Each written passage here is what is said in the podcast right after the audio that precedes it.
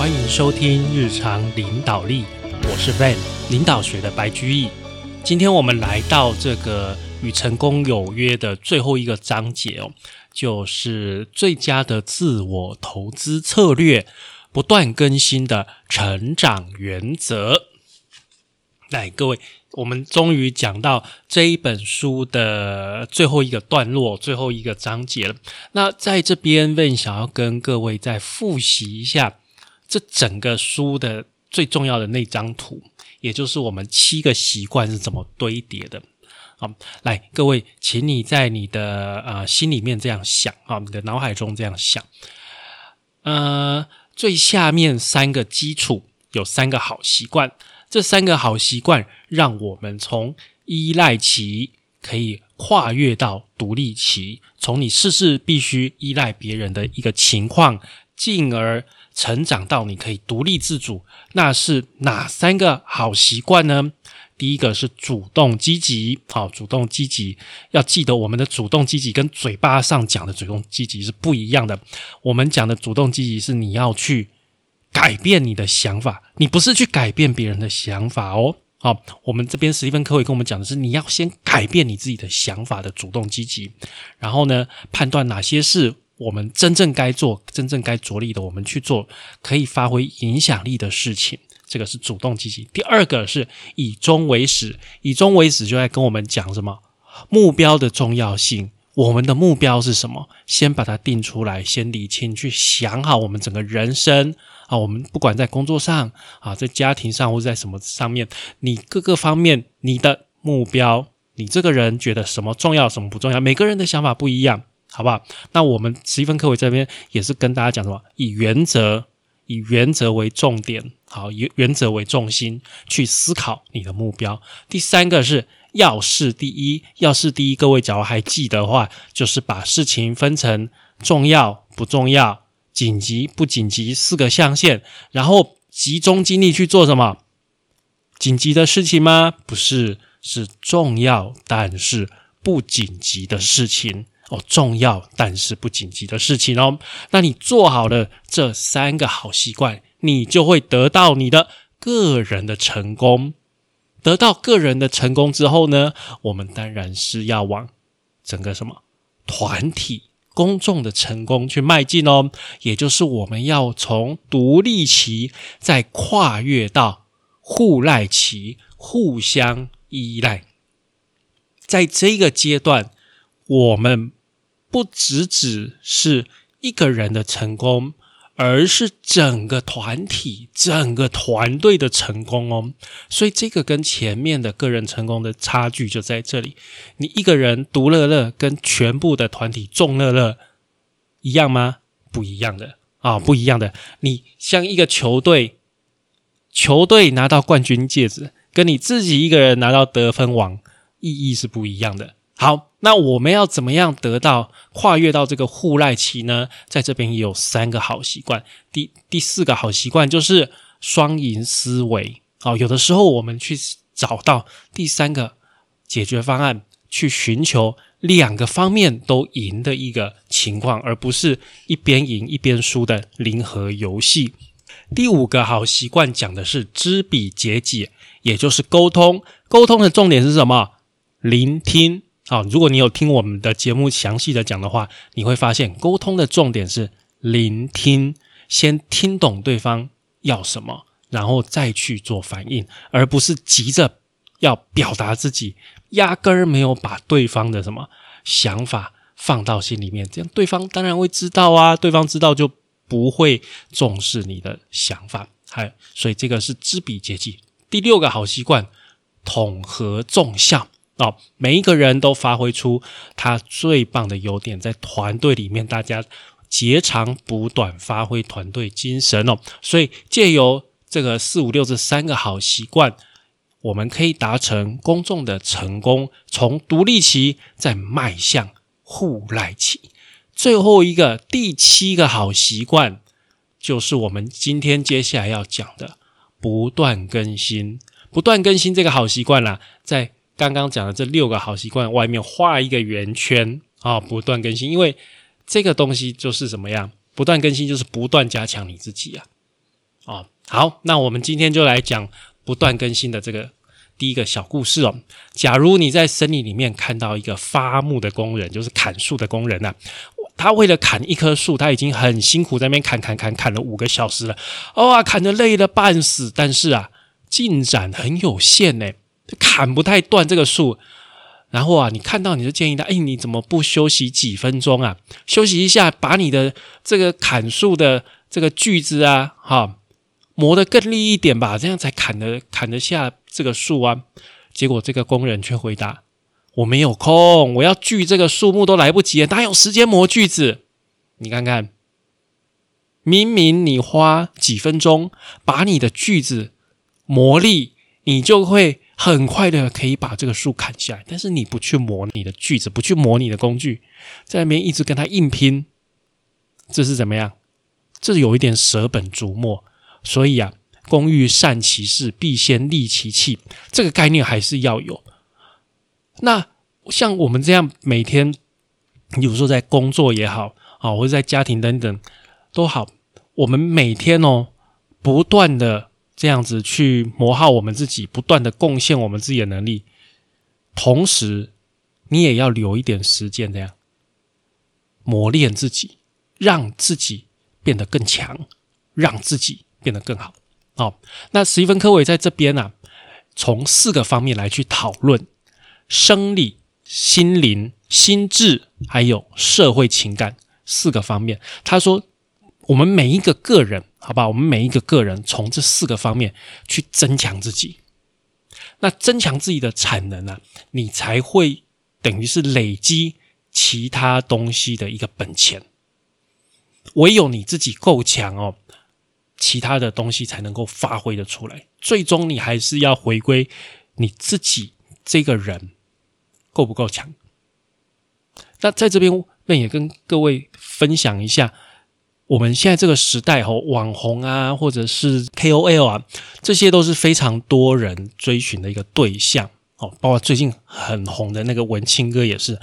但是，我觉得就是像史蒂芬·科维这边讲的哦，你要先有一些累积，你才有办法去做这些事情。像文青哥，我相信他之前他是这个图文作家嘛，负能量的图文作家。但是他要到现在爆红，前面很长的时间是需要怎么样？是需要累积，是需要精进的。你看他 key 出来，你看他抛出来，那好像是干话，对不对？哎，你要在这么多粉砖抛这么多干话，然后看你干话的人比看那个那个商周比看天下的人还要多，这很容易吗？不容易，他他是有他的功力在的。我确实他的言辞是很犀利、很毒的。但是这些犀利、这些毒是怎么出来？他天生的吗？不可能啊！所以他也是精进他自己，在累积他自己。他可能就觉得说，哎，他在这方面，他觉得他抓到了比较符合他自己的一个呃可以表达的东西。然后他在这一方面怎么样，不断去做精进。所以还是回归到本质，就是不管你在做什么，你自己本身要够强啦。你自己本身够强，你才能去做什么个人品牌啊。不然你个人品牌做的很厉害，行销做的很厉害，结果人家被你引进来，然后呢一问就倒，这样有什么意思？对不对？最终还是要回归到自己的强度。所以，人生最值得投资的就是磨练自己，因为啊，我们来到这个世间，很多事情最后还是靠自己了。哦，虽然有些人比较幸运，可以靠祖先啊，靠祖产、靠父、靠母，或是有一些机运，好吧？那个真的是每个人的人生确实是不一样。但是，哦，我们一般普通人回归到最后，真的都是靠自己，好不好？真的都是靠自己。那有的人会说：“哎，娶一个这个有钱的老婆啊，对不对？胜过十年努力。”呃，我只能说，这个年轻人想一想就好了啦。哈，这个 娶一个有钱的老婆有他的压力，好不好？有他的压力，没有这么简单的。好，今天你假如娶了郭台铭，好像没有女儿哈。好，例如说你娶了台湾首富的女儿，好，你变成了台湾首富的女婿，好不好？这样的一个一个 scenario，你真的觉得很轻松吗？很爽吗？压力很大吧，对不对？你也要扛得住，不是每个人都扛得住的啦，好不好？所以每一个你看起来令人很羡慕的一个一个机会，其实背后都都有它的累积，都有它的辛苦在的，好吗？好，来，我们先从嗯四个层面啊，我们先从生理开始讲，生理就很简单了。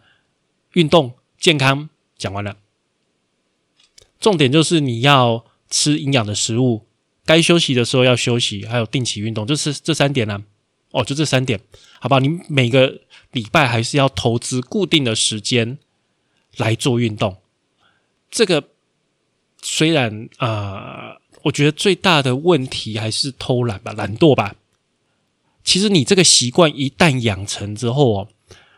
诶，有一本书叫那个《原子习惯》，我虽然没有特别讲，但是我读过这本书，你可以去参考它的概念，去把那个习惯的阻碍降低，然后慢慢去培养你的好习惯。我觉得运动最重要还是养成习惯，你习惯一养成，你就时间到或者说什么东西触发了，你就很像进入自动模式一样，就很习惯的就往前这样一直推，一直推，一直走，一直走，然后你就运动完了。你就要不断的减低。让你去运动的那个阻碍，让这些阻碍降到最低，让去运动变成很自然的事情，就像在喝水一样，那你就会有这个好习惯出来。OK，好，这个就是生理的习惯，我觉得这个很重要吧，就是你生理的健康，因为生理健康大家都知道，没有健康你怎么样，什么都没有了啊，真的什么都没有了，没有健康，你通通都没有了，钱也没有。家人也没有，荣华富贵那个真的与你如浮云啊！你如果哪一天被医生宣告你只有三个月可以活，那原因是因为你的健康的问题的时候，你就会知道，好吗？所以我们真的啊，投资一些时间在我们的健康上面，绝对值得，绝对值得。好，那第二个层面自然就是心灵哦。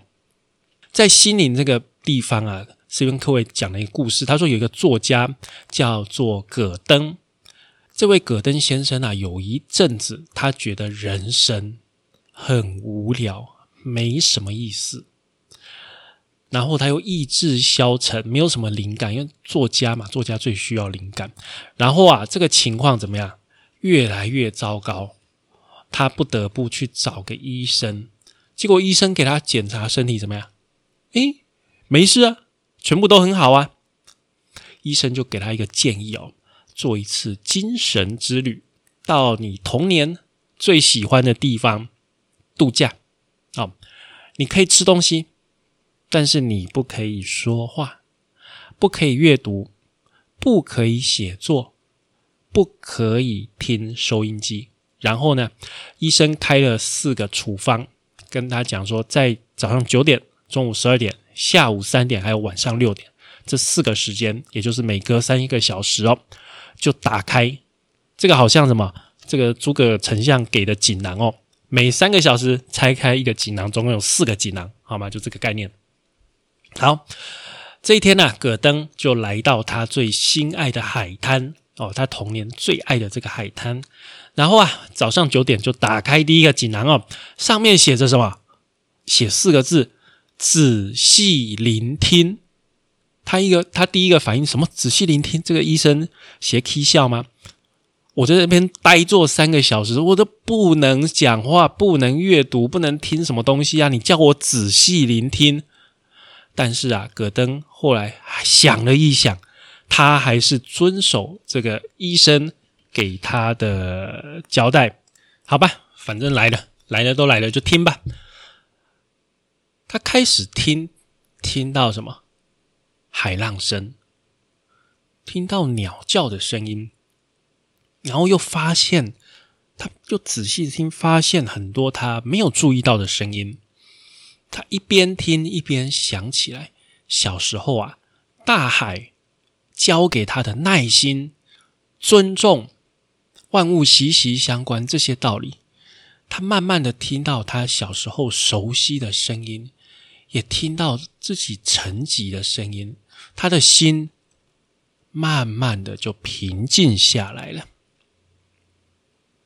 到了中午十二点，他又打开第二个锦囊，第二个锦囊写设法回顾哦，想办法去回顾，回顾什么呢？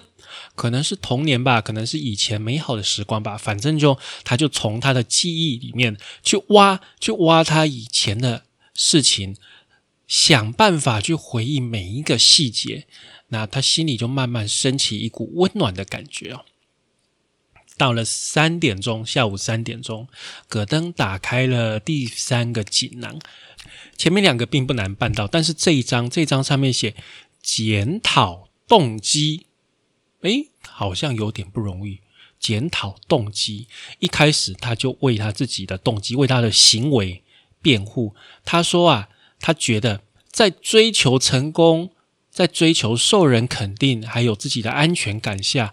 他不得不采取一些举动啦，所以他是这样为他自己的行为在在做辩护。但是，他再仔细一想，其实这些动机呀，并不是这么正当。或许这就是他陷入低潮的理由。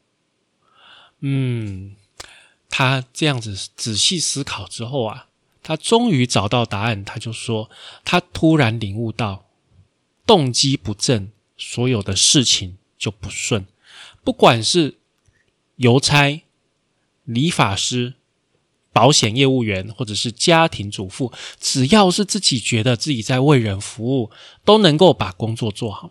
但是，只要是为了自己，为了私利，就没有办法这么成功。这个是不变的真理。他发现怎么样？要帮助人才是正确的，要走在正道上面。啊，不可以去，不可以去做一些就是啊私利，为了私利而做一些事情哦。所以动机还是蛮重要的。到了晚上六点，第四个锦囊里面写什么呢？写说把忧愁埋进沙里，他就跪在沙滩上，用贝壳的碎片啊写了几个字，然后转身离去，头也不回，因为他知道啊。潮水会涌上来，把那几个字带走。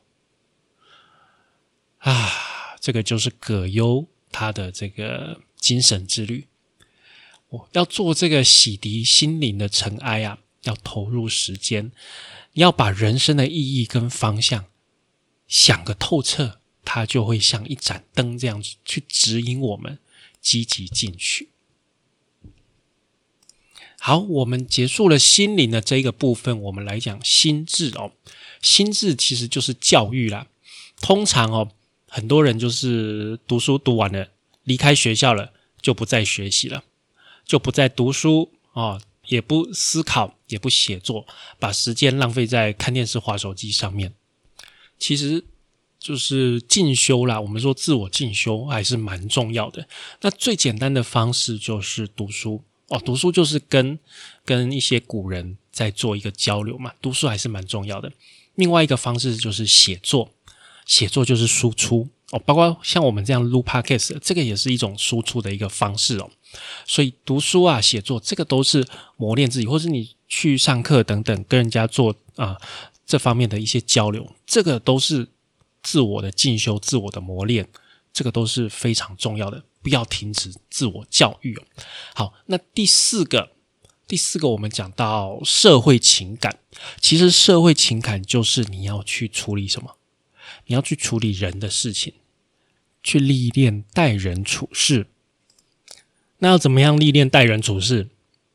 我们前面都讲了，就是沟通啊。怎么样沟通？先聆听。所以啊，你要先应用什么？先使用习惯五，先聆听对方的意见，但是不是为了要表达我们自己，我们是为了要更深入的了解对方，真的完全能够了解对方的观念才算完成。接下来我们才在准确的表达自己，然后呢，再怎样统合众效，寻找第三条路。所以这个，嗯。社会情感的部分，其实就是我们习惯四五六的练习。OK，好，来这边再讲一个观念，就是你可以帮助别人的成长，在英国有一个例子啊，很好玩，因为这个电脑程式设计错误，结果啊，学校有一班聪明的学生跟有另外一班很笨的学生互相弄颠倒了，哦，互相弄颠倒了，这个好班呐变成了坏班，坏班变成了好班哦。学年一开始的时候，老师都是根据电脑的报告来看这个学生的程度，学校啊，在半年之后。才发现这个错误，啊，想说都已经讨论细了啊，不都给修吧？决定这样将错就错，先呐对这两班的学生做一个测验，再公布真相。没想到测验的结果吓人一跳，怎么样？原本很聪明的孩子，然后被电脑列作是坏班的这些孩子啊，智力测验的成绩大幅的退步。因为老师觉得他们怎么样，很笨，智能有限，孺子不可教也啊！老师觉得他们很笨，其实他们是聪明的。但是啊，真的那很笨的那些孩子，被当做很聪明的孩子来看待的时候，老师很积极的态度，还有老师的期望，反而感染了学生，让他们的智力测验成绩啊进步很多。事后啊，老师啊，就是这个老师来谈到他们的感受，他们就说，一开始哦，他们用教好班的方式来教这个笨学生，可是效果不太很好。那效果不好呢，他们就想说，啊，电脑不会错啦，这个一定是很聪明的学生，那错的一定是老师，所以他们怎样，只好改变方针，检讨自己的教学方式。要怎么样去改进？所以这个例子要告诉我们，就是怎么样学习困难，其实老师老师的真的是很重要。哎，老师觉得你是有潜能的，真的你就会比较厉害，你就会进步比较多。所以啊，我们在看待别人的时候，我们要尽量的去想说他是好的。为什么？因为你觉得他是不好的，你觉得他是笨的。你先有那个先入为主的刻板印象的时候，你对他没有期待嘛？你就觉得啊，这些搞代理啊、北洲啊，有这种想法的时候，这样一头请假北洲啊。但是啊，你觉得说你在跟他讲说，哎，这个任务，我觉得你一定没有问题。这个我很我很信任你，我觉得你来做这个蛮蛮恰当、蛮适合的。啊，如果他做不好，你就想说，那可能是我在分配任务上面要再做一些改善，要再做一些重新的调整。如果你用这种心态的话，你的团队会不一样哦。哦，真的会不一样。所以这个就是这边斯蒂芬·科维特别讲的，你要去期待，你要去期待每一个人，他就会不负你的期望。好，那接下来他也讲说，企业也要跟人一样，也要均衡发展，因为我们人要从身体、要从心灵、要从心智、要从社会情感这四个方面去做自我的进修嘛。那企业呢？企业也很类似哦。企业的体质就是身体，就是财务的状况。那企业的心智有点像人力资源，也就是人的培养跟运用。社会情感包括啊公关，包括员工待遇。那心灵呢，则反映出这个企业的目标啊、宗旨还有原则。所以啊，企业健全跟这四方面平衡的发展也是很重要的。要稳定平衡的成长，才能够让这个企业也是稳定的成长哦。偏废也不好。例如说，有的企业它很重视财务，那其他都不管。那我们这边强调哦，重视财务不是错哦，重视财务不是错，错的是什么？错的是你其他都不管哦。你重视财务是对的啊，但是你其他也要顾啊，你也要顾你的企业的目标，你要有愿景，你也要顾你的员工的福利，你也要顾跟啊利害关系人的关系，都要顾，都要兼顾。你只重视财务的话。但是你跟社区的关系不好，你跟员工的关系不好，你这个企业没有目标、没有梦想，那请问你的财务的表现能够多久？大家都知道不会很久啦。哦，小白我的赔股啦。所以啊，我们企业也要跟个人一样，去寻求怎么样均衡、持续的发展。那这个不断更新的部分哦，大概就讲到这边。那最后面史蒂芬·科维在讲到讲回他的七大习惯，他觉得呃身心平衡之下去做这七大习惯效果最好，因为啊每个习惯之间其实都是相辅相成的。一开始我们要怎么样？主动积极，主动积极就能掌握人生的方向，也就是习惯二的目标。有效的管理人生哦，习惯三啊，分配这个重要的事情，习惯三，然后能够不断的砥砺自己，也就是我们现在讲的不断更新哦。不断更新的人才会懂得要怎么样去了解别人，这就是什么习惯五的沟通，然后啊，去寻求圆满的解决之道啊，这就是习惯四跟习惯六双赢思维跟统合重效的部分。同样的道理啊。一个人如果越独立，也就是习惯一二三，就越会跟别人相处，就习惯四五六。说，然后呢，再借着磨练自己，就可以提升前面六种习惯。另外啊，增强你的体能，可以加强定力，这个是运动健身之外最好的好处。锻炼你的意志力，也帮助你可以去掌握人生，增进实现自我的力量。要注意哦，哦，这这句话我觉得特别重要。工作本身并不能带来经济上的安全感。斯芬科维这句话非常重要。各位，我前一阵子被失业了，我前一阵子被失业了，所以我现在看到这段话非常有体悟哦。工作本身。不是我们能够掌握的，我们能够掌握是我们自己的能力。唯有把我们自己的能力变强，才有办法带来真正经济上的安全感。十一分·科伟在讲的是这个，因为现在的环境跟以前真的不一样了。我爸爸那个年代，每一个人他在一家企业都可以做四十年。现在的企业，你五十岁以上真的很危险啊！你不要说五十岁以上，四十岁出去找工作就实在很难找。四十岁你出去找工作，没有认识人脉，真的非常困难。那你到五十岁哦，就开始，哎，你不要，而且你不要以为公家机关是铁饭碗哦。